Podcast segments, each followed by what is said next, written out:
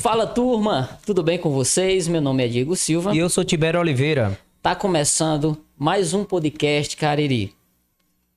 Não é isso, Tibério? Exatamente, Diego. E nós trabalhamos com patrocínio do Eletrônica Charles, é, do meu amigo Vitor, também a Fonte Musical e o Lojão das Clínicas.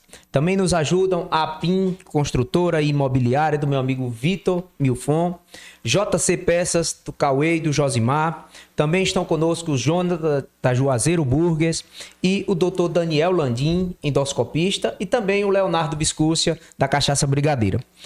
É, você que está chegando aqui agora, caiu de paraquedas, aproveita, se inscreve, deixa seu like, deixa seu comentário, compartilha. É, o bate-papo tá só começando aqui. A gente vai falar sobre muita coisa boa e vamos aproveitar e dizer que o podcast, que é pioneiro no Cariri, a gente sempre busca trazer conhecimento dentro de um bate-papo bem descontraído, bem, bem, bem bacana.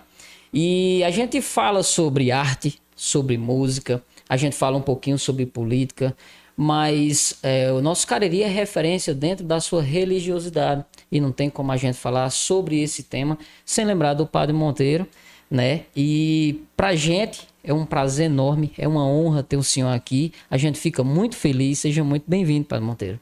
Muito obrigado, Diego, Tibério. É uma alegria também poder estar aqui para partilhar, né, um pouco daquilo que né, o próprio Deus vai conduzindo nessa tarde, né? É uma alegria poder estar é, participando desse momento e poder também contribuir com essa discussão. Que bom. Muito feliz e estamos abençoados agora. Faltava o padre no, nesse conceder sua visita, né? E eu quero começar, padre, falando. É, Deus nos chama para servi-lo de várias formas, né? Para os mais teimosos, ele manda até uma baleia, como no caso do, do, de Jonas, né, na história bíblica. E como observamos, como, eu quero saber como foi o seu chamado para servir, padre. Como o senhor enxergou claramente que iria devotar a sua vida aos outros? Muito bem.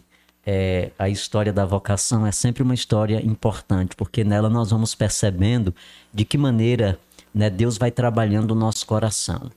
É, eu não senti o desejo desde criança de ser padre, né? Esse não era né, a realidade que me circundava, não era esse desejo que perpassava dentro do meu coração. Mas o chamado ao sacerdócio, ele veio na minha juventude, né, assim, lá nos meus 15, 16, 17 anos de idade, né, quando eu percebi né, que, de fato, havia dentro de mim uma inclinação né, para o serviço né, do reino de Deus. É claro que né, para que isso fosse se configurando ao longo da minha, da minha caminhada, muitos acontecimentos foram se dando, né, para que a gente pudesse entender que ali tinha um chamado de Deus para uma vida mais voltada para o serviço, para a relação com as pessoas.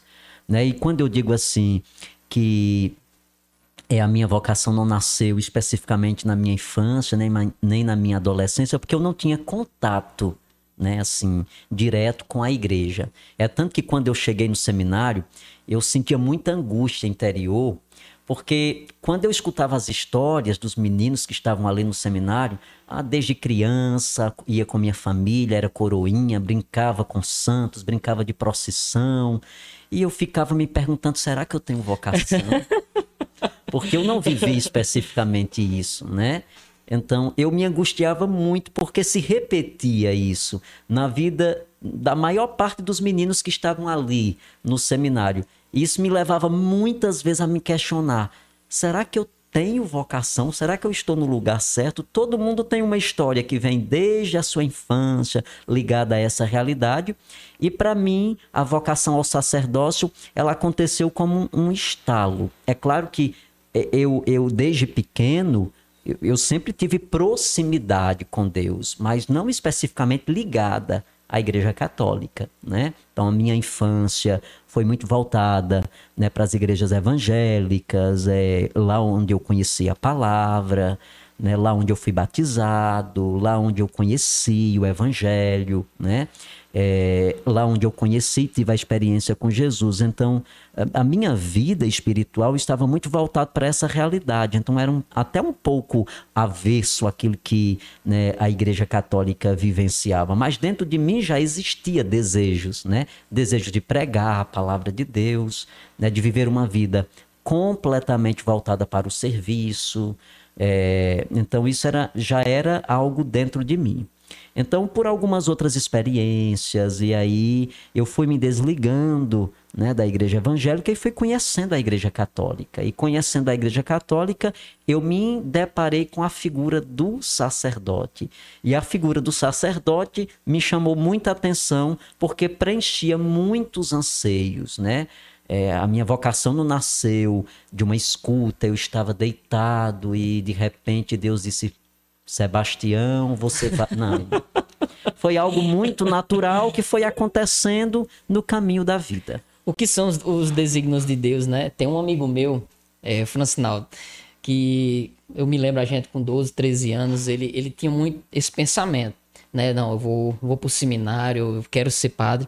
E eu acho que ele ouviu tanto a palavra de Deus que hoje Hoje ele é casado e tem quatro filhos. Uhum. Ele cresceu e se reproduziu, que é uma beleza. Então, assim, é, é, a gente passa por momentos de, de desejo, de vontade, mas chega um momento na vida que a gente faz uma escolha também, né? O padre Marcelo, ele conheceu a Jesus e resolveu se voltar ele também já depois de uhum. e no caso dele já depois da vida adulta, né?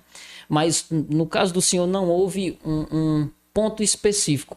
Eu quero ser sacerdote foi descobrindo. Houve um ponto houve específico. Um sim, houve sim. um ponto específico, né? De que maneira eu descobri a Igreja Católica? Porque talvez você que está em casa, nos acompanhando, né, pergunte, mas como foi essa transição? Como essa transição se deu, né? Eu tive a graça de fazer, por exemplo, um curso de pregador da palavra aqui no Seminário Batista, que fica aqui na Avenida Padre Cícero, é um seminário da Igreja Batista. E nesse seminário eu tinha mais ou menos de 14 a 15 anos, porque eu sempre tive assim, né, um desejo muito grande de pregar a palavra de Deus. Quando se tratava de pregar a palavra, é algo assim muito vivo dentro de mim. Então, o pastor foi identificando isso e foi me dando possibilidades para isso, né? Foi me dando elementos para isso. E nesse, né, nessa, nesse treinamento para pregadores da palavra, eu tive contato com uma frase de Santo Agostinho. E essa frase de Santo Agostinho me inquietou, né? Nós estávamos estudando um módulo sobre a reforma protestante e Martinho Lutero, né, estava ligado a uma ordem que pertencia a Santo Agostinho, os cônegos de Santo Agostinho. Né? E aí eu me interessei em conhecer Santo Agostinho. E eu voltei para casa e na minha escola tinha alguns meninos que frequentavam a igreja católica e eu me aproximei de um e perguntei se ele conseguiria um livro de Santo Agostinho e ele me trouxe né, as Confissões de Santo Agostinho. Então, as Confissões de Santo Agostinho eu coloco como ponto de transição e que a leitura daquele livro modificou completamente a minha consciência, né? É como se eu, né, pudesse, é como se eu tivesse passado por uma experiência de iluminação que muita coisa equivocada que eu havia recebido e uma linguagem muito agressiva que foi me dada desde a infância caiu por terra. E a, aquilo ali me despertou a entrar na igreja. Então, eu comecei a questionar algumas coisas e desse questionamento, dessas curiosidades, dessas dúvidas, Deus tem dessas coisas, Deus provoca certas curiosidades dentro da gente para chegar a um lugar, né? Para chegar a um lugar. Então, eu fui muito levado por isso. E a, as coisas foram acontecendo assim de, de, uma forma muito rápida. Porque quando, com 17 anos de idade, eu já me vi dentro de um seminário. Eu já estava dentro de um seminário, mesmo sem conhecer muita coisa da Igreja Católica, né? É, os sacramentos, por exemplo, crisma, primeira comunhão, né? Que tem um, um, tempo específico na igreja, né? tem uma cronologia. Eu fui fazer tudo isso dentro do seminário. Né? Fui conhecer coisas que eu não conhecia acerca da igreja. E passar pelos processos de, né?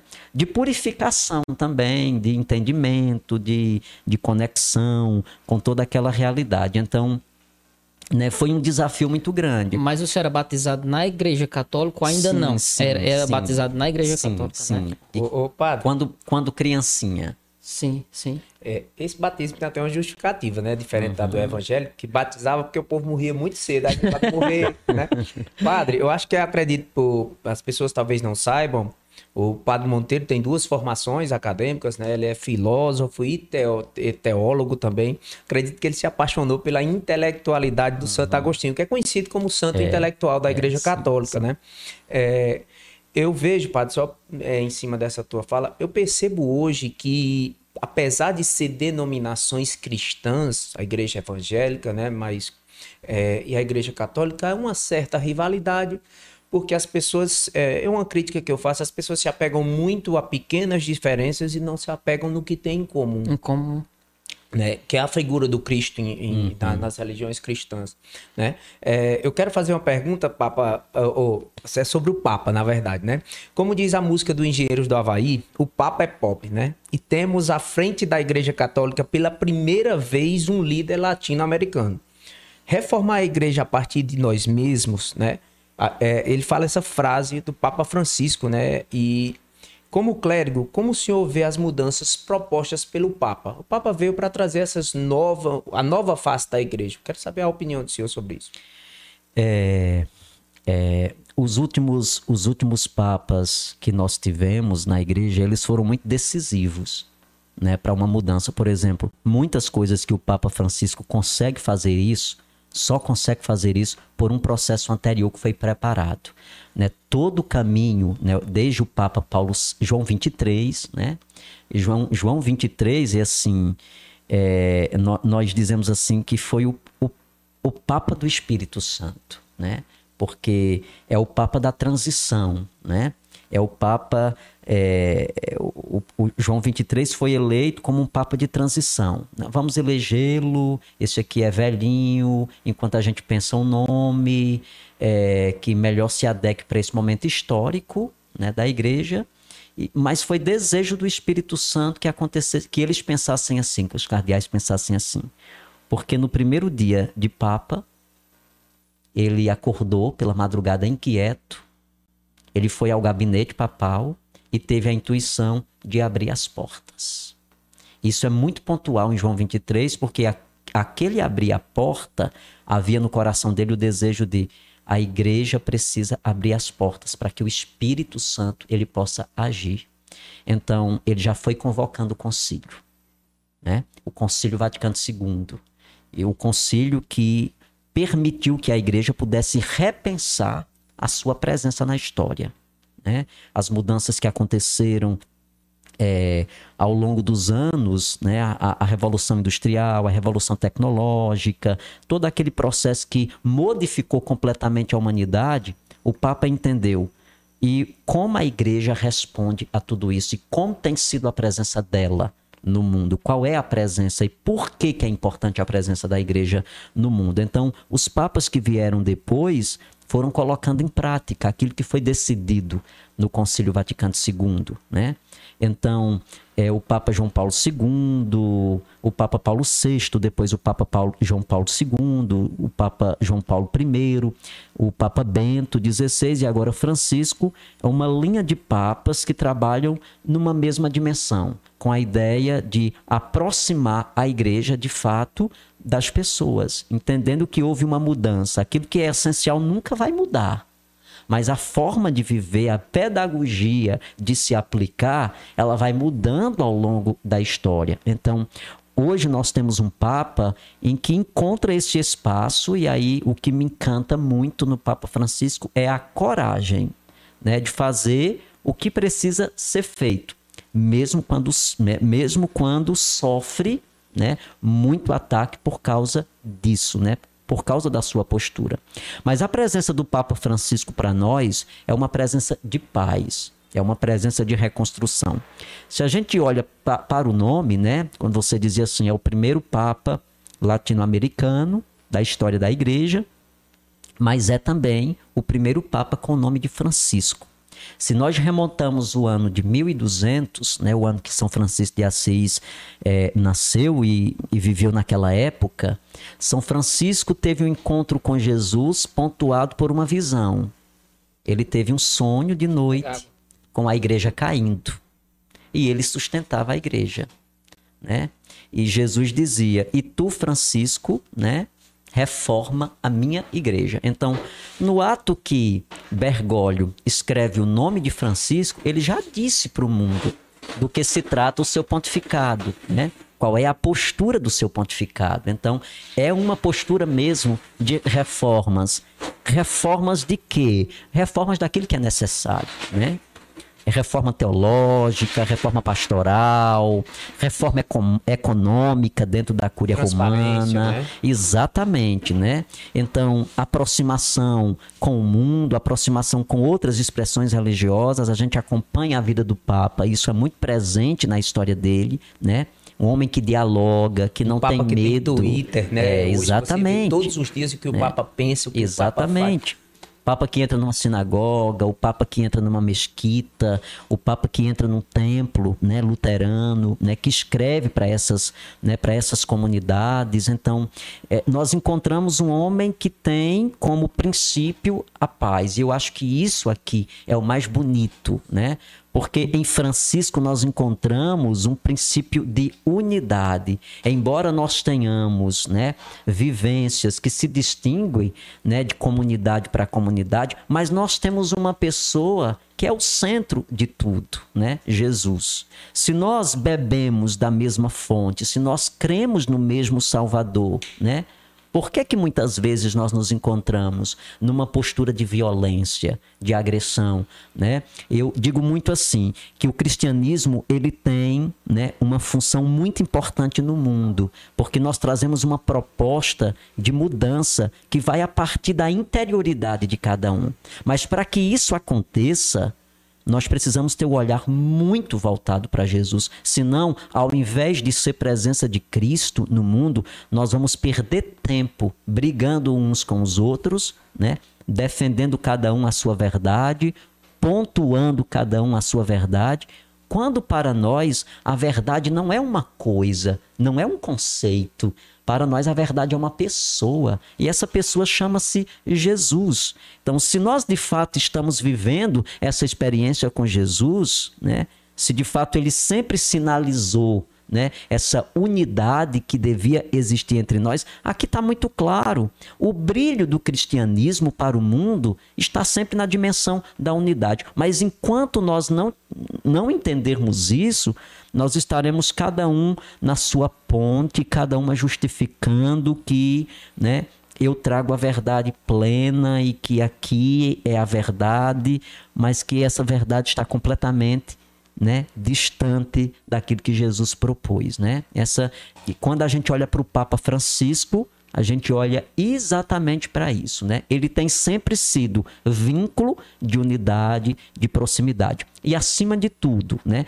Pontuar a postura de Cristo. Não há como olhar para o Papa Francisco e não perceber de uma forma muito visível, né, a pessoa de Jesus Cristo na forma como lidar, como comunica, o jeito como acolhe, como toca, né? Então isso é muito, muito forte. No momento que a Igreja Católica está vivendo hoje, com a presença do Papa Francisco, é um momento assim muito, muito, muito, muito especial. É, eu acho que nós, só pontuando, eu acho que nós vivemos tempos onde, é, de certa forma, mostrar a minha verdade é mais importante do que o fim. Hum. E o fim é uma unidade, né? Uma unidade entre os cristãos. E inclusive outras, e o senhor foi muito feliz nisso, outras, outras religiões admiram o, o, o Cristo até pela sua postura como homem na terra. Não, mas eu não sou cristão, mas admira a pessoa do Cristo justamente por sua representatividade e por tudo que ele fez aqui, como ele, como ele viveu. E a minha próxima pergunta, padre, ainda pautado no, no Concílio Vaticano II, né? É, em 1992, o ainda Papa João Paulo II, hoje santo, né? São João Paulo II, pediu perdão a negros e índios pela escravidão, pela omissão da igreja. É, e eu pergunto é, quão importante é a igreja rever esses posicionamentos históricos, né, para evitar também a igreja fazer essa autoanálise, para evitar erros futuros de postura, né, histórica. É isso é muito importante, assim. O, o que me encanta, por exemplo, dentro da Igreja Católica é a capacidade que ela tem de atualizar a palavra na vida das pessoas, né? O que me admira muito é essa capacidade de reconhecimento, né? É claro que cada momento histórico em que a igreja viveu tem-se entendimento a partir da sua postura, né? Nós também não podemos fazer uma análise, né, histórica sem considerar os elementos próprios daquele tempo, senão nós estaremos fazendo uma interpretação muito equivocada, né? Talvez até maliciosa, né? E é claro que cada momento da história ela tem o seu entendimento, ela tem, né? Mas o que, me, o que me encanta muito é a capacidade de reconhecer posturas que não podem mais se repetirem, né? E isso me alegra muito, porque em alguns momentos a igreja teve a coragem né? de reconhecer falhas no processo de evangelização, né? no processo de tratar determinados né, é, é, conteúdos, posturas, né? E, e, isso é muito bonito, né? E isso, isso provoca dentro de nós a capacidade de reconhecer que nós podemos, né, no processo de construção da nossa história, errar, né? E, e, e, a forma mais direta da gente fazer isso é a partir do reconhecimento, né? do perdão. Né? É um elemento tão bonito, é uma virtude tão presente na vida de Cristo que não pode estar distante de nós cristãos. Né? Eu errar e eu reconhecer que eu errei e eu ser capaz de pedir perdão me coloca diante de Cristo, me faz um reflexo de Cristo. Né? Então, é o reconhecimento de que a minha postura ela precisa ser modificada, ela precisa ser melhorada né, nesse sentido. Então, isso é, é, muito importante. Eu acho que vem muito de encontro o que o senhor estava falando, que a igreja ela vem já se preparando há um tempo para as mudanças que vão acontecendo uhum. no mundo. E a mensagem, a palavra, ela é uma só. A mensagem é uma só. A gente só vai mudando o jeito claro. de transmitir ela. Claro. E eu acho que o senhor é um exemplo muito disso. É, pro pessoal que não sabe, eu fiz uma live com o Padre Monteiro nos primeiros, acho que foi, não foi só 15 dias não, já tinha uhum. quase um mês de pandemia já, né, de quarentena, mas foi uma foi um processo de transição, eu acho que para ambos. Para mim que que trabalho pessoalmente, atendendo o pessoal um a um, para o senhor que, que é, celebra a missa e a gente sabia como era, eu já frequentei, né? É, muita gente e, e um louvor maravilhoso.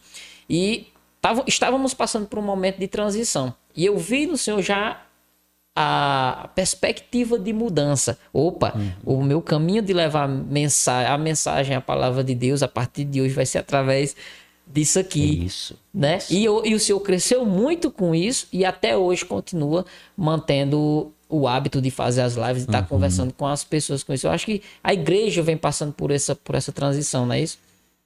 É, é o que a gente elenca de positivo, né? Nos, nesse processo pandêmico tem muita coisa positiva. Por exemplo, quantos de nós não estávamos preparados para evangelizar a partir desses instrumentos, né? Então, a igreja, e de uma forma muito particular, né, eu pontuo, esse é um ponto de vista meu, né? É, e, e até trago muito voltado aqui para nossa diocese, nós não estávamos preparados para isso, né? Assim, nós não tivemos formação específica para marketing, para como usar, né, como manusear o microfone, como usar uma linguagem né, que seja de fato atrativa para quem está em casa.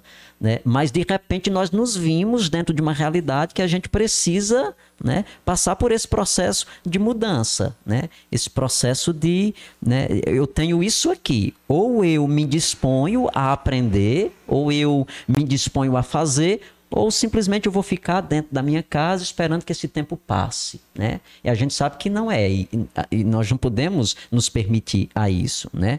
Então eu penso também que é principalmente para a igreja esse tempo de pandemia, né? A gente aprendeu muito a importância desses instrumentos, né? Talvez estivesse muito distante de nós ainda. Sim. Como evangelizar no Facebook, no Instagram, no YouTube? Não, isso aí é passatempo. Talvez para nós esses instrumentos fossem apenas diversão. E aí a gente passou a entender, não, isso aqui é campo, né? É o nosso espaço hoje, é, É. a nossa igreja É, hoje, né? sim. Então, eu penso que a, a, a pandemia nos possibilitou isso, né? De crescer em A relação tecnologia a a isso. serviço da fé, né? Exatamente. É, e tinha um Isso espaço. mesmo. Ali a gente tava começando, como eu falei anteriormente, era só 15 dias e foi passando para mais 15, mais 15. E era um espaço que eu tava ficando ali. Se a igreja não chega e ocupa esse espaço, outro entretenimento, Claro, outra claro, coisa vinha claro, sim. e, e ocupava esse espaço. Eu me lembro muito bem que o senhor começava celebrando a missa só na live normal, como coloca. Do meio pro fim já tinha altar, já mudava câmera. É. Isso, Eu digo, rapaz, mas todo mundo teve o seu ponto de, de transição, de transformação, de ter que passar. E passou por isso, né? E aí nós fomos nos adaptando, fomos construindo também, né? Começou-se com apenas um celularzinho aqui pendurado, nem se tinha, né, né os instrumentos necessários para fazer isso. E aí, com o lon- ao longo do tempo, a gente foi também criando necessidades de fazer estúdio, de montar. Então, isso despertou também a igreja para a importância hoje né, dos meios de comunicação. Depois que essa pandemia, né, a, a- a- né, de acordo com o processo que vai passando, né, a gente vai entendendo que a pandemia vai passar, mas o processo de evangelização pelos veículos de comunicação, né, pe- pelas redes sociais, não vai passar. Ele não pode parar. Eu acho, eu acho, padre, que tornou é, mais popular isso, porque já existiam as TVs católicas, TVs evangélicas, então isso veio para tornar acessível para todo mundo nas suas Claro, paróquias. né? e num formato, né? Num formato completamente diferente. A gente percebe, por exemplo, nós temos hoje aqui no Brasil algumas TVs que são católicas, né? E elas tiveram que passar por um processo de mudança assim radical. Né? Quando a gente entrou na pandemia, qual era o nosso pensamento? Né? O pensamento é, era esse aqui. É, por exemplo, uma canção nova, uma século XXI, uma rede vida, já está preparado para isso, né? Porque eles já trabalham com isso. Só que nós estávamos num outro formato. Eles trabalhavam com TV. E a TV estava passando. As pessoas não queriam mais canais de televisão. As pessoas não se sentavam em frente da televisão, né, para assistir um programa ela está no, no celular. Então, as próprias TVs católicas também tiveram né, que passar por um processo. É tanto que hoje, por exemplo, né, a Canção Nova, que é um dos veículos de comunicação né, que consegue atingir um número maior de pessoas, imagine, eu vou só usar aqui um, um- um- um- um pequeno exemplo. É, se você acompanha, por exemplo, hoje a Canção Nova é, no Instagram, é, pelo YouTube, a- a- é, os programas que eles fazem, eles conseguem atrair 800 pessoas, mil pessoas, 5 mil pessoas, e de repente você pega, por exemplo, Geraldinho, né, que não estava na TV. E tá ali com 20 mil, 30 mil pessoas ao vivo. 800 mil seguidores no YouTube, Exatamente. Exatamente. Então, é, houve uma, uma, uma modificação, por quê? Porque a mentalidade das pessoas, elas passaram também por um processo de mudança, né? Então, aí a gente teve que aprender uma linguagem que era a linguagem do agora, né? Era a linguagem da rede social, era a linguagem da live, não a linguagem da TV. Né? Mas a linguagem mais próxima, eu tô perto de quem está em casa, eu posso interagir. Não tem aquela história de é, eu vou, vou me maquiar, eu vou para de, de frente de. Não, é eu e a pessoa que está ali do outro lado, numa interação muito próxima. E pensando na, na questão da, da celebração, como, como foi para o senhor passar por isso também? Porque ali no, no Santuário do Belo Amor é muita gente. Aham. E já fui lá e nos comove, é uma energia muito boa. Eu entendo que não é só e simplesmente pela celebração em si, mas pelas pessoas que estão lá. Você, na metade da adoração, você já está envolvido, né? E comove muito a gente Você sai com energia muito boa, renovada. Mas quando você está fazendo só olhando para um celular e você só vê a mensagem passando, você não consegue enxergar a lágrima da pessoa, sentir a energia da pessoa. Como é que a gente passa por isso? Completamente diferente, né? As primeiras celebrações foram horríveis, assim. Horríveis porque nós, por exemplo, nós começamos a pandemia no momento, né? Foi decretado o lockdown no momento assim muito, muito, muito forte, que foi o momento da Semana Santa. Os atos celebrativos da Semana Santa na Igreja Católica, eles são muito fortes, né? São muito fortes. Imagine você fazer uma, a, a celebração da Semana Santa sem público, né? Você tá ali na frente, né? Tá ali no altar, mas não tem ninguém, absolutamente ninguém. É festa da padroeira sem procissão. Exatamente. Né? É muito complexo é muito isso. Né? Oh, então, quando terminou, eu digo, não, eu não tenho condições, não, não tenho. mas isso foi passando, né? Já tá. Não, o padre hoje dá um show na, nas redes. Ó, eu, nós estamos aqui, Diego, é, essa nós estamos sobre as bênçãos do padroeiro do bairro, que é São Sebastião. São Sebastião também é padroeiro do distrito de Dom Quintino, de Nova Olinda, do Rio de Janeiro, né? E a minha mãe, ela é da paróquia daqui e ela tá fazendo a pergunta, e eu pergunto porque o nome do padre é Sebastião Monteiro e com certeza ele vai saber. E ela pergunta qual o maior legado do São Sebastião nos dias de hoje. Uhum. Quem não sabe a história de São Sebastião, ele foi um mártir, né?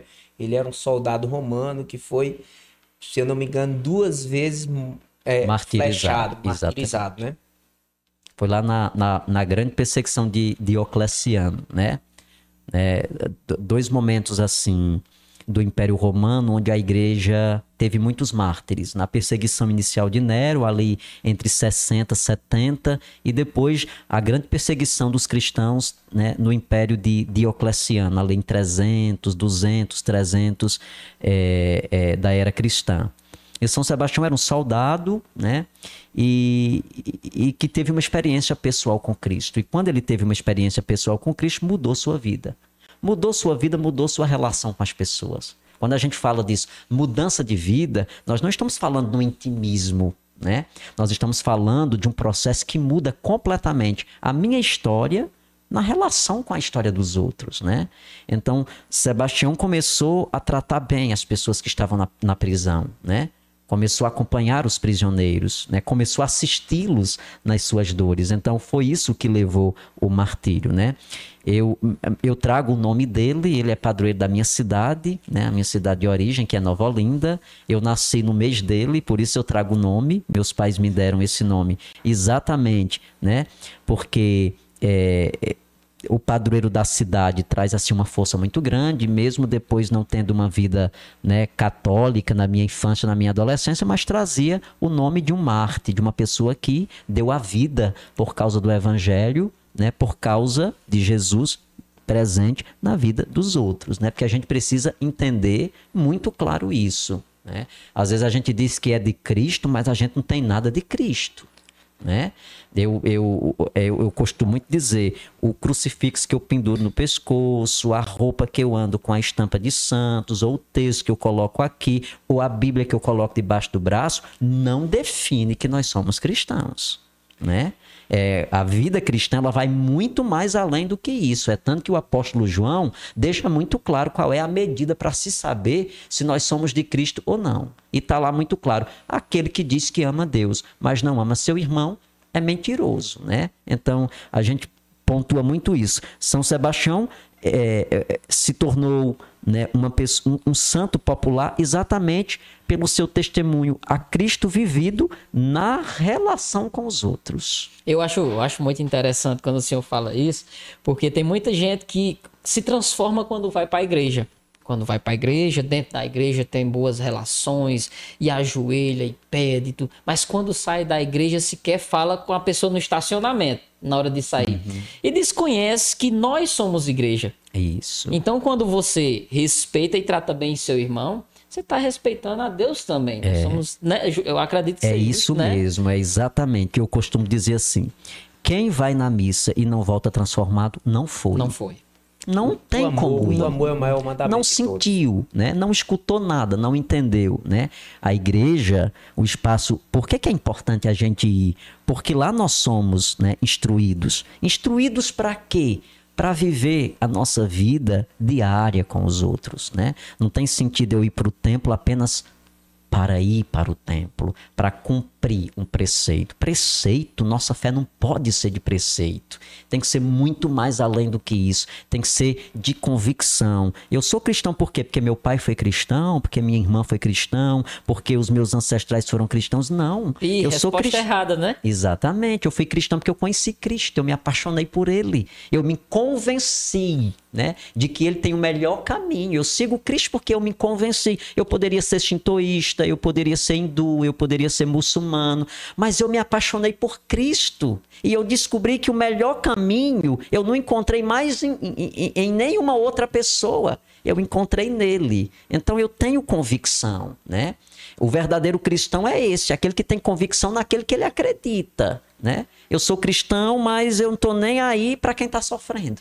Eu posso ser qualquer coisa menos cristãos, né? Porque o que difere, né? Enquanto a gente é, a, a gente coloca a- as três religiões monoteístas, né? O judaísmo, é, o islamismo e o cristianismo, a gente vai encontrar aqui, né? Na vertente cristã, uma, uma vivência. Enquanto o judaísmo está preso na lei, no legalismo, o importante é a lei, não se pode mudar uma vírgula, né? porque vai ferir o coração de Deus. Né? O mais importante para o judeu é a lei, né? a radicalidade da lei, por isso não se pode fazer nada no dia de sábado, não pode conversar com mulheres, não pode eh, tocar em sangue. Da- Da mesma forma, o islamismo, né? voltado muito para a questão né? do Alcorão, do cumprimento daquilo que Deus revelou quando a gente olha para o cristão, nós vamos encontrar o quê? Qual é a proposta de Cristo? É a vida inserida na vida do outro. E aqui está a plenitude daquilo que Deus quer para a humanidade. Né? Então, aí a gente vai entendendo por quê. Se nós colocarmos de fato isso em prática, nós vamos ter um mundo muito melhor. E eu acredito muito que o cristianismo tem a contribuir muito para a mudança da sociedade, desde que a gente esteja unido a Cristo né? Eu, eu, eu é, é, tenho uma frase do documento de Aparecida que diz assim: nós não seguimos um conjunto de regras, nem de normas, nem de conceitos. Nós seguimos uma pessoa. E essa pessoa é Cristo. Né? Aquele que caminhou, que não fez acepção de pessoas, aquele que passou fazendo bem a todos. Né? E hoje a gente precisa muito resgatar isso. Onde é que Cristo está? Onde foi que Cristo se escondeu, né? Porque a melhor forma de Cristo aparecer é na postura dos cristãos. Aí a gente precisa se perguntar, onde é que está Cristo em nós? Eu acho muito interessante essa visão, padre, do testemunho.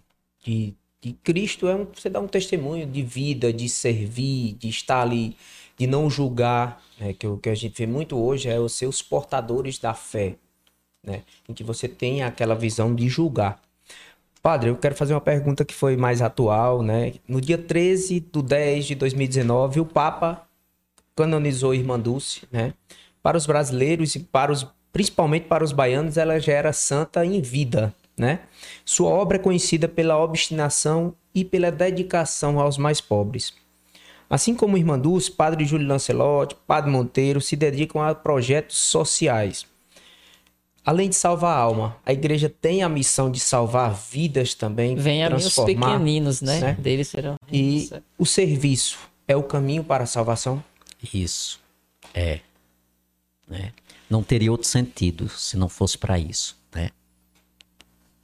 Nós não nós não vivemos uma fé fechada, né? dentro de quatro paredes. Ela perde o sentido quando isso acontece. Né? A excelência né, da vivência com Cristo, ela me coloca sempre diante da dor do outro. Quando a gente olha, por exemplo, para a irmã Dulce, lá na Bahia, com toda a fragilidade que aquela mulher tinha, né? Ela tinha todos os elementos para dizer assim: eu vou viver uma vida religiosa trancada dentro de um mosteiro, é ali, cômodazinha, é recebendo tudo ali dentro, mas nós vamos encontrar uma figura de uma mulher que quando olhou para a dor dos irmãos que estavam na rua, ela disse: Não tem sentido. Que sentido eu estar aqui dentro? Se os meus irmãos estão chorando aqui fora, né? Seria muito mais cômodo para mim se esconder. É muito parecido com aquilo que a gente contempla em Teresa de Calcutá, né? Teresa de Calcutá passou quase 20 anos da vida religiosa trancada dentro de um mosteiro, né? E por uma graça de Deus, ela teve oportunidade uma vez de, de sair e quando ela saiu, ela viu a desgraça da Índia. Né? Ela disse: não, não tem sentido. Ela voltou, mas não voltou mais a mesma, né? E aí ela pediu: não, eu não posso mais ficar aqui. Eu vou para as ruas de Calcutá. Né? E as ruas de Calcutá foram essenciais para que dali pudesse brotar um projeto de transformação de vidas que atinge o mundo todo porque a obra de Teresa de Calcutá atinge o mundo todo, né? A obra de Irmã Dulce se espalha também por tantas outras realidades. Então, aí nós vamos entender, né, o sentido mesmo, né? O sentido de pertencer a Cristo.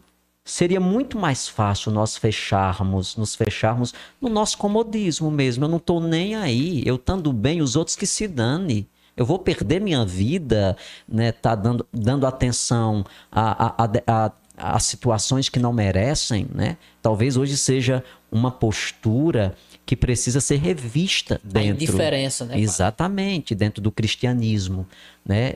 É, é essa distância que tem entre nós, né? E Jesus. E essa distância está exatamente pela indiferença que nós temos em relação ao outro. Né? A dimensão do serviço ela é muito importante dentro do caminho da itinerância de Cristo. Né? Então, perpassa toda essa realidade. Jesus vai lá de, de, Você pega o Novo Testamento e você vai contemplar a itinerância de Cristo, você não vai encontrar apenas Jesus pregando, ensinando. É claro, o ensino faz parte do ministério de Jesus. Mas nós vamos encontrar Jesus também muito voltado para a dor. Aquilo que Jesus diz está completamente em conformidade com aquilo que ele é. Não há dicotomia né, na fala e no ser de Cristo, como muitas vezes acontece em nós. Nem sempre aquilo que a gente diz é o que a gente faz. Nem tudo que a gente joga para os outros é de fato que a gente vive. Mas quando a gente olha para Cristo, nós vamos entender. Jesus falou de perdão, né? Estava lá falando, Pedro pergunta: Senhor, quantas vezes a gente deve perdoar? Né? Sete, sete vezes. Jesus diz: sete. A gente, vai, a gente precisa perdoar 70 vezes 7, ou seja, a gente precisa perdoar quantas vezes Isso. for necessário perdoar, né?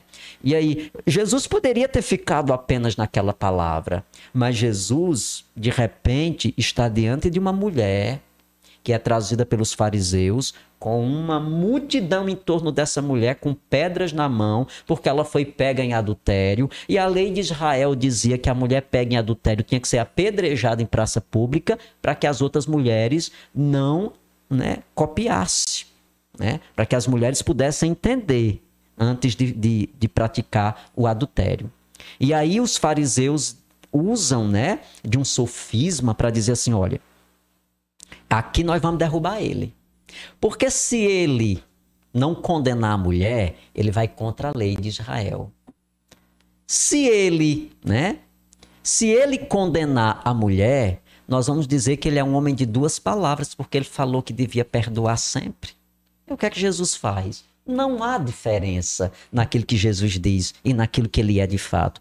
Ele pergunta para as pessoas, né? Vocês podem jogar pedras nela. Mas antes eu quero fazer um questionamento. Quem de vocês não tem pecado? Quem de vocês são perfeitos? Pronto, comecem a tirar pedra nela. Ninguém atirou. Foi saindo de um por um. Jesus olhou para a mulher e disse: Ninguém te condenou? Ela: Não, Senhor. Ninguém, te, ninguém me condenou. Ele disse: Eu também não te condeno. Vai. Então, é muito isso, né? O olhar de Cristo muito voltado para a dor né? Para dor do sofrimento, para dor voltada ao sofrimento humano, né? Para dor é, de se sentir na lama, né, mal visto por todo mundo, e ele fez isso independente, né? Nós vamos encontrar, por exemplo, Jesus curando uma sírio-fenícia, não era judia.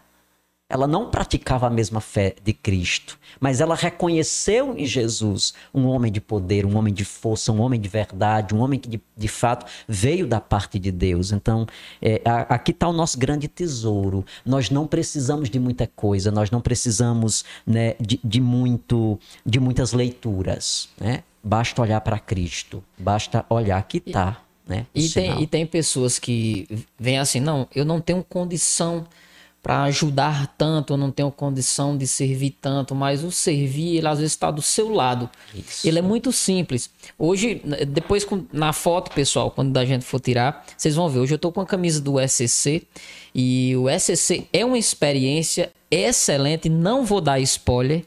Sinta-se é, preparado e privilegiado quando chegar o seu convite. É uma experiência excelente, inclusive não tão somente de participar, mas de servir. Você aprende dentro do SC a servir.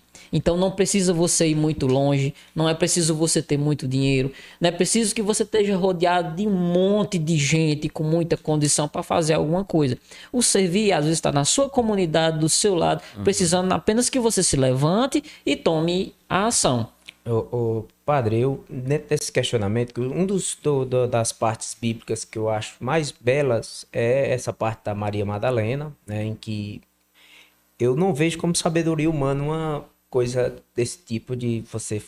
E a mesma coisa é quando ele salva São Dimas na cruz, né, que ele em último momento ao, ao momento da salvação. E eu quero perguntar em cima disso, padre. A gente vive num mundo hoje, pela exposição das redes sociais, e que é, eu vejo o julgamento muito forte. As pessoas estão acostumadas a julgar, a utilizar até palavras em postagens que agridem, que mostram é, muitas vezes até pessoas que, que uhum. se dizem cristãs. E eu percebo que hoje esse, essa. Rotular, segregar. Rotular, segregar eu acho que estão usando muito Cristo como o censor, sendo que o próprio Cristo foi mais é, essa face amorosa de perdão. Né? É o negócio de em é. nome de faço isso. E, é, e a partir de... disso, padre, eu faço outro questionamento. A intolerância religiosa no Brasil tem se intensificado. Segundo dados da Ouvidoria dos Direitos Humanos, houve um aumento de denúncias de 136% em 2020.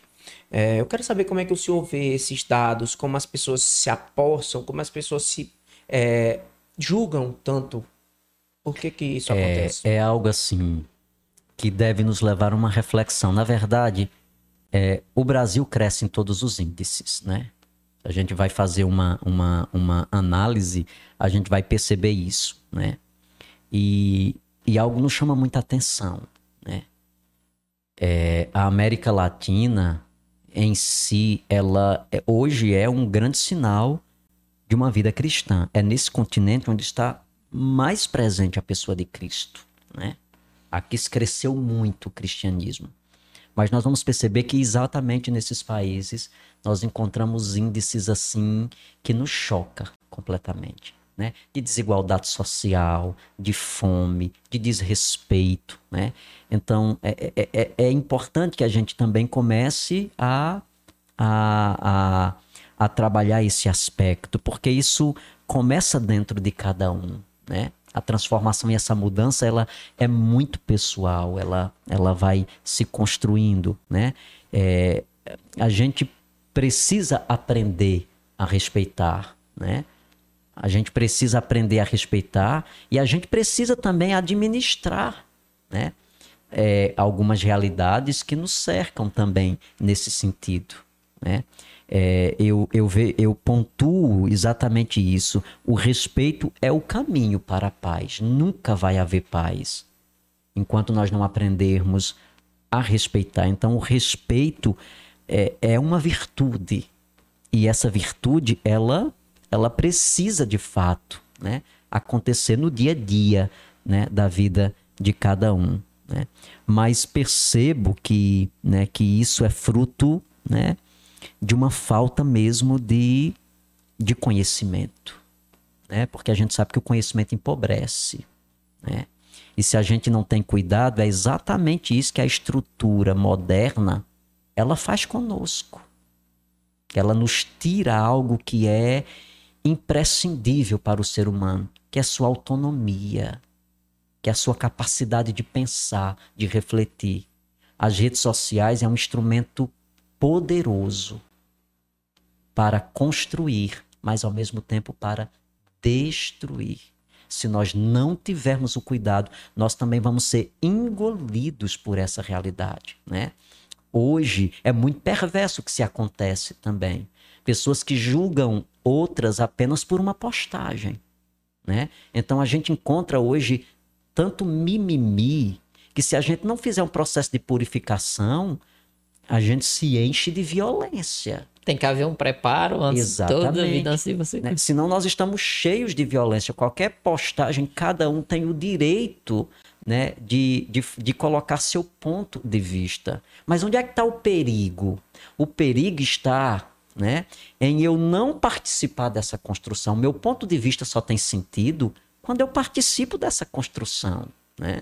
Às vezes, pequenas postagens que aparecem, né, descontextualizada, porque o perigo está exatamente ali, né? Eu estou comentando a partir daquilo que eu estou vivendo naquele momento.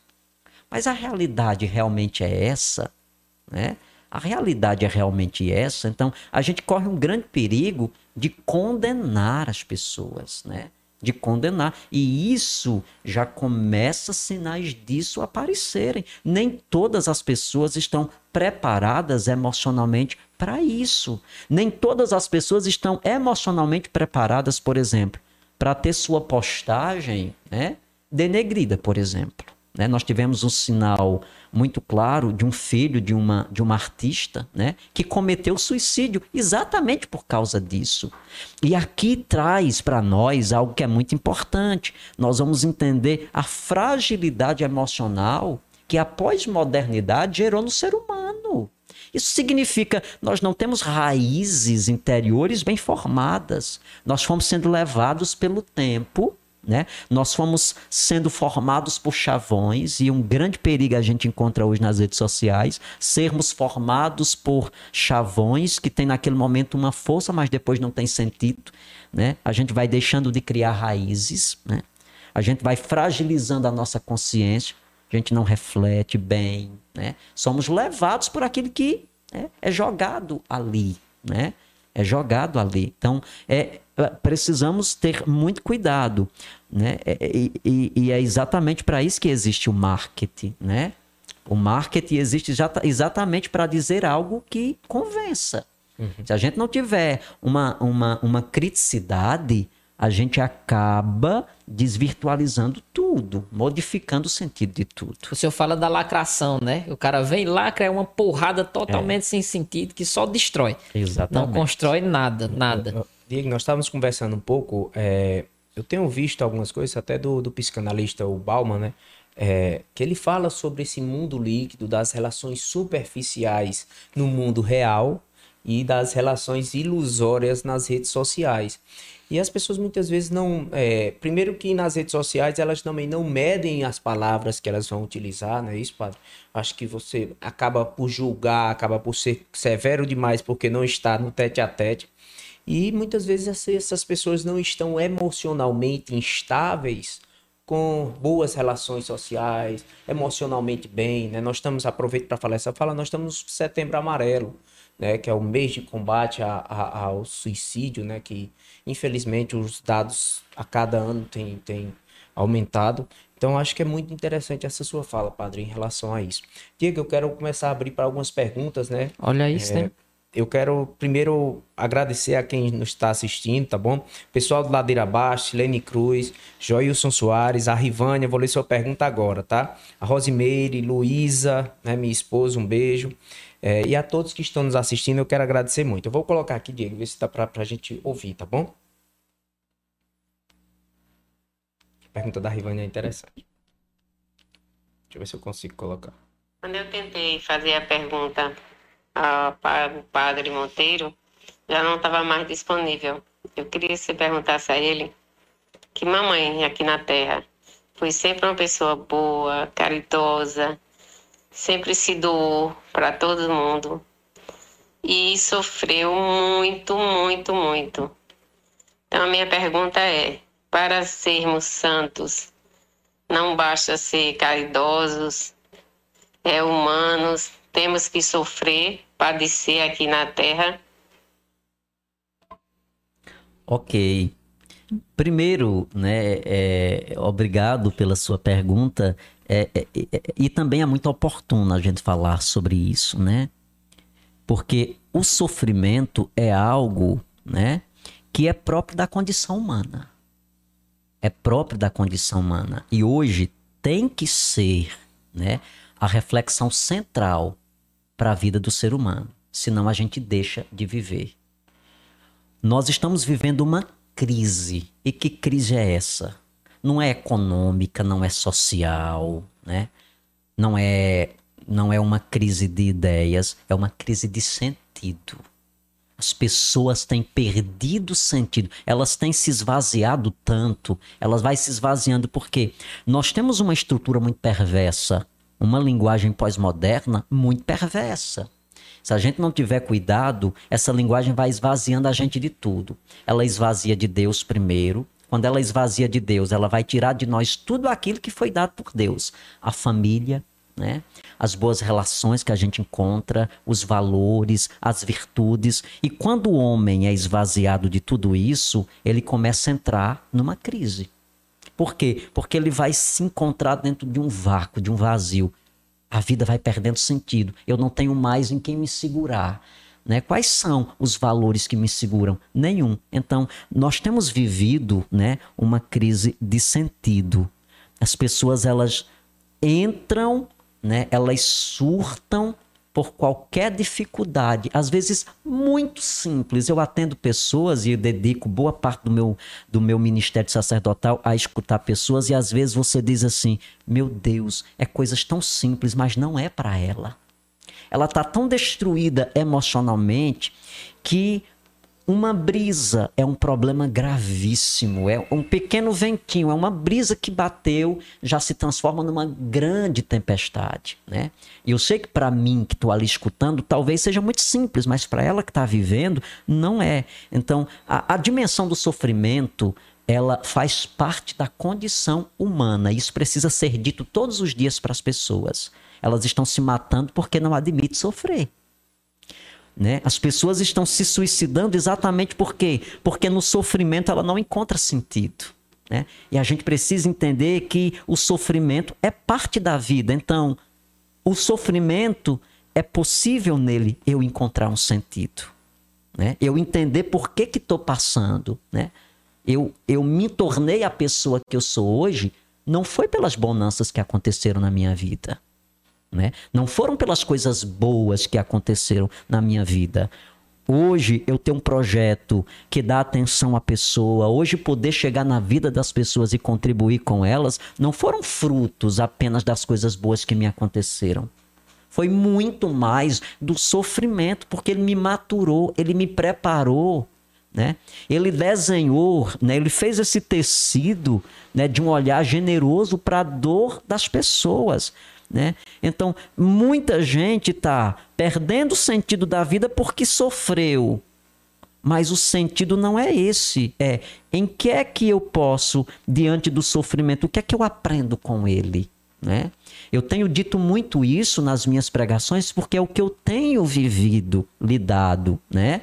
Então, é, isso é importante porque tira um fardo tão grande das costas da gente. A gente percebe isso. Quando chega alguém ali perdida, ela não sabe o que fazer da vida, é, tudo tá atrapalhado, ela não consegue ver luz em nada. E quando a gente começa a conversar, e é quando a gente começa a pontuar que determinadas realidades são naturais, a gente vai passar agora. Se a gente não passar agora, vai passar amanhã, mas todos nós vamos passar, né? A vida impõe para nós também desertos. E todos nós um dia vamos passar por esses desertos, né? E vamos chegar na terra prometida. Nunca vai haver terra prometida se não houver deserto. Nunca vai haver ressurreição se não houver cruz. Então nós nunca vamos encontrar maturidade do nosso ser se nós não passarmos pelo sofrimento. Sem sofrimento, nós seremos seres vazios. Vazios, né? vazios. Então, o sofrimento que alguém passou, né, foi importante para maturar. Isso no campo espiritual se transforma em graça, né? Então, a gente costuma muito dizer: quanto maior o sofrimento, maior a graça, a graça. né? Quanto maior o sufoco, maior a bênção. Então, não tenha dúvidas de que o sofrimento que a sua mãe passou foi importante, né? Para fazer com que ela fosse muito mais caridosa ainda. E eu digo mais: ela só foi caridosa por causa da experiência de sofrimento que ela viveu. Dona Ritinha está no céu hoje. É... Padre, eu tenho uma pergunta bem. Falando nisso, sobre sofrimento, é... eu tenho visto eu acho, eu já li a Bíblia quase inteira, é, não sei essas citações por versículo e tudo, mas eu sei as passagens. É, tem uma passagem que diz que a salvação não é por merecimento, é por dom de Deus. Eu agradeço pela misericórdia, porque se for pelo, pelo cada falha nossa, né? E eu digo isso porque eu vejo muita gente dizendo, eu sou salvo. Né? Como se a salvação dependesse de si, não fosse misericórdia de Deus, uhum. né? Acho que o, padre já deve ter visto muita também alguns sim, discursos relacionados sim, a sim. isso. Né? É, eu quero trazer outro questionamento é, mais relacionado à atualidade que vivemos, né? Eu, eu, eu, pensei que eu nasci em uma época que não tinha mais nada para descobrir. Aí nós já fomos à Lua, iremos a Marte em breve. Né? A humanidade quer conquistar o cosmos. Olhando para as estrelas, o que nos falta para olhar para o lado? né, para os irmãos que mais necessitam. É. é exatamente aqui onde nós podemos dizer há um retrocesso gigantesco. A gente olha para uma ciência que atingiu seu auge, né? todo esse processo tecnológico. Né? Hoje a gente conhece o mundo na palma da mão, não precisa nós viajarmos para conhecer. Então tudo é muito rápido. Né?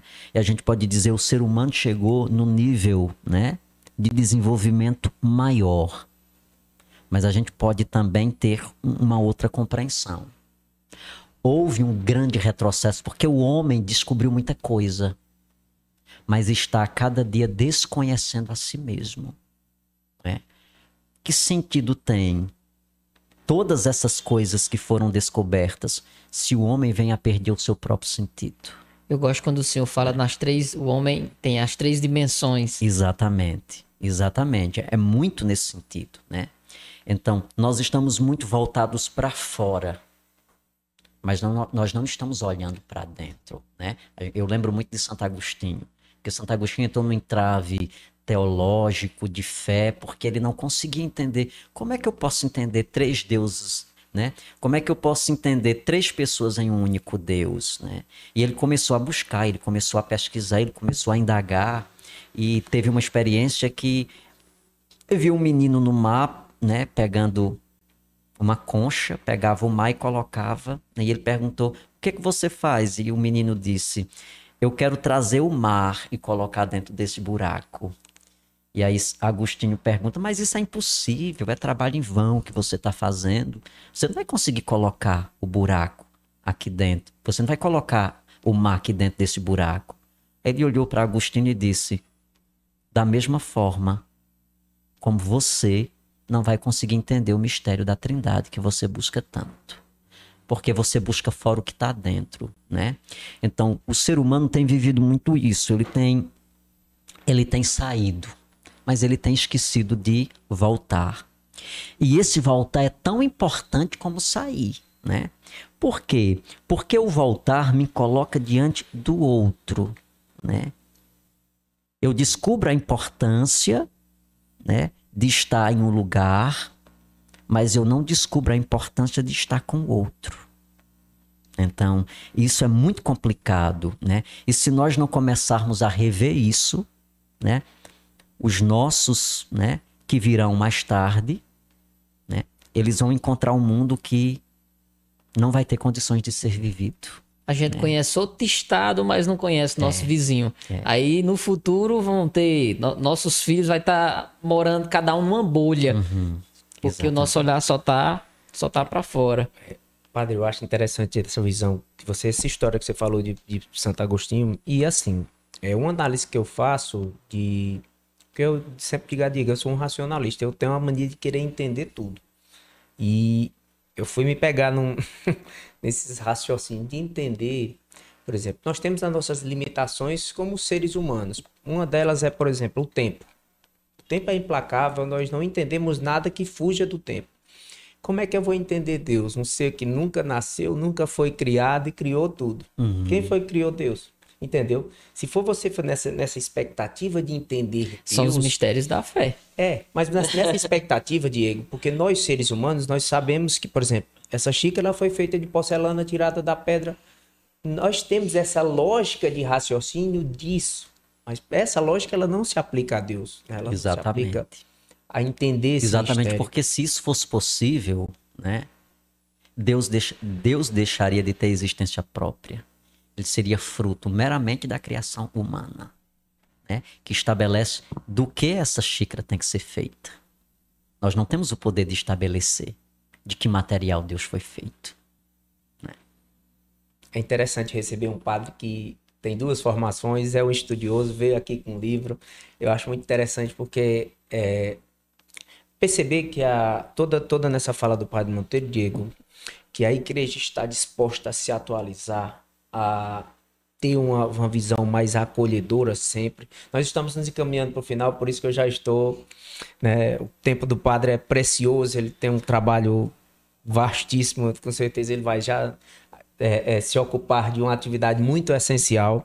Mas eu tenho uma pergunta final, Diego, que é uma das coisas que pós-pandemia o Cariri vai, vai querer de volta, que é o Padre Monteiro no estádio Urmeirão, hum. com aquela é, é, propulsão de fé, as pessoas é, em êxtase, esperando. Né?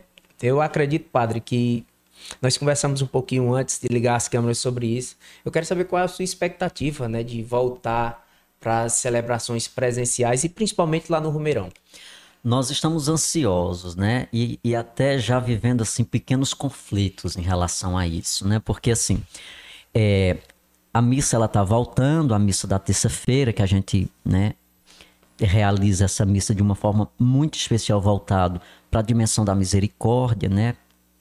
Para levar a experiência do amor de Deus. E e a gente vai notando que as pessoas elas também têm sede, elas buscam, né? E a gente também não pode negligenciar isso, né? As últimas terças-feiras lá no centro de evangelização tem ficado muito pequeno. E a gente tem até tomado medidas assim com o coração cortando, né? Porque é, nós não podemos ainda aglomerar, né?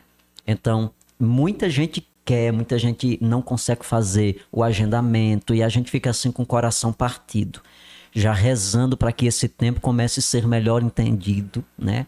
Que a gente entre numa segunda fase né, desse processo pandêmico é como a gente vai administrar isso. Nós, chegou, nós chegamos no nível que não dá mais para ficar escondidos, né?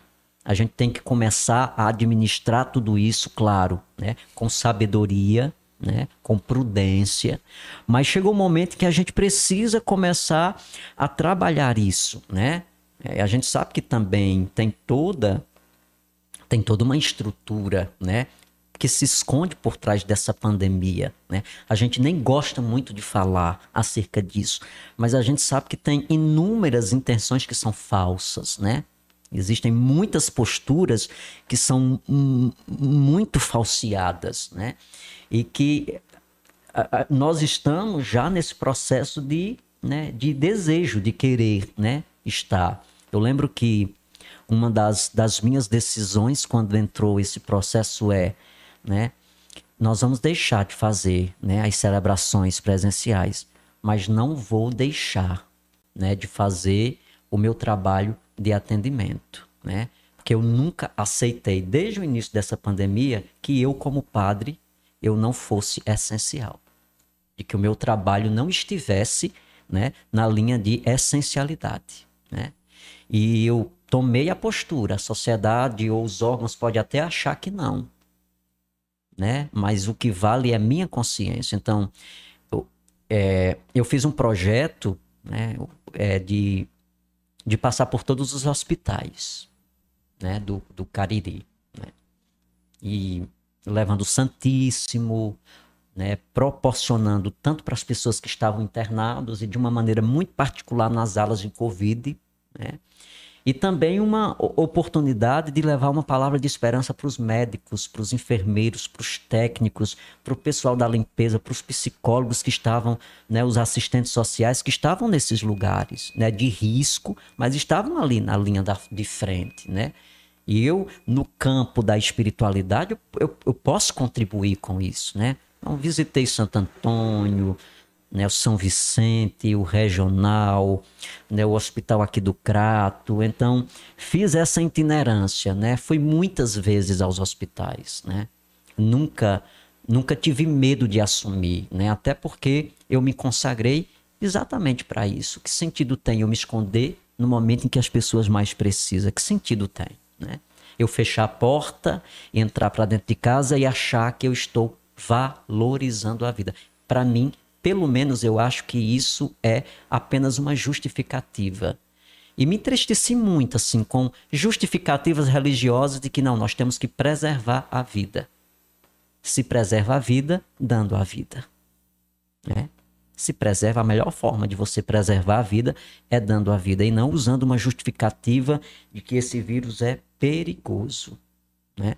Então, a gente precisa também voltar muito para essa realidade e, e, com o coração aberto. Né? Nós estamos rezando para que, de fato, nas terças-feiras, nesse retorno, possa, né, com a inauguração do estádio de futebol, um lugar mais amplo, né? passou por uma reforma, né, por sinal muito bonita, e que, com certeza, é desejo nosso né, de voltar né, um dia fazer a Santa Missa ali e no agora ele vem o estádio com um preparo justamente para eventos, eu acredito que já facilita bastante. Uhum.